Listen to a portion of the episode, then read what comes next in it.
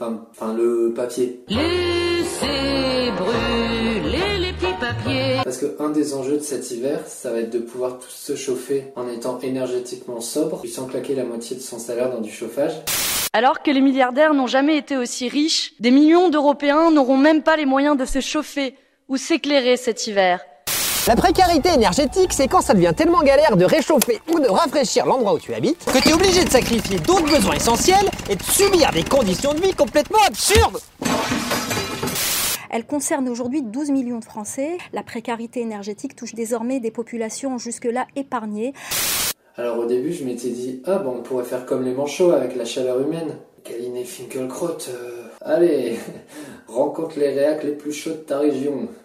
Bienvenue en enfer. Et puis j'ai appris récemment que dans certaines civilisations, comme chez les Mongols, ils brûlaient les excréments des animaux pour en faire du combustible. Et comme certaines critiques diraient que les écrits d'Alain Finkielkraut C'est de la merde bah, je me suis dit que ça devrait marcher. Alors on peut facilement fabriquer une machine qui fournit de la chaleur à tout le monde en brûlant ses bouquins. Mais du coup, il faudrait les acheter ces bouquins. Et donc ils gagneraient de l'argent. Ah bah faut acheter ces bouquins avant qu'ils les écrivent.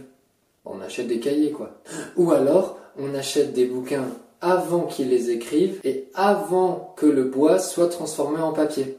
On achète des bûches. Ah bah ouais, des bûches pour l'hiver, genre à Noël. Les bûches de Noël. Allez, et comme ça, quand il voudra écrire un nouveau bouquin pour dire que, oh, quand même, euh, les jeunes et les femmes et les woke et les étrangers, ils sont quand même vachement. Insérer un adjectif négatif. On pourra dire, euh, désolé, en fait, on n'a plus de bois pour toi, on a utilisé tout le stock. Vraiment, oh, je suis navré. Regarde. Regarde, c'est bien simple, je sais plus où me mettre. Oh là là, mais quelle nouille je suis. Et puis si on n'en a pas assez, on tape dans le stock des trois Michel là. On ferait Walbeck Bec BD. Et allez, pour l'été, ça alimentera le barbecue. Barbecue vegan, hein. ça leur fera les pieds. Et puis si on a l'occasion de faire fulminer Fabien Roussel, pourquoi s'en priver? Non, Fabien, tu ne gagneras pas avec un steak Bim, deux pierres d'un coup. Voilà, donc notre solution, c'est une machine qui fournit de la chaleur à tout le monde à partir de bûches. Une cheminée.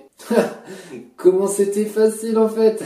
Bonne journée. Ah mais non, mais c'est Frédéric Becbédé.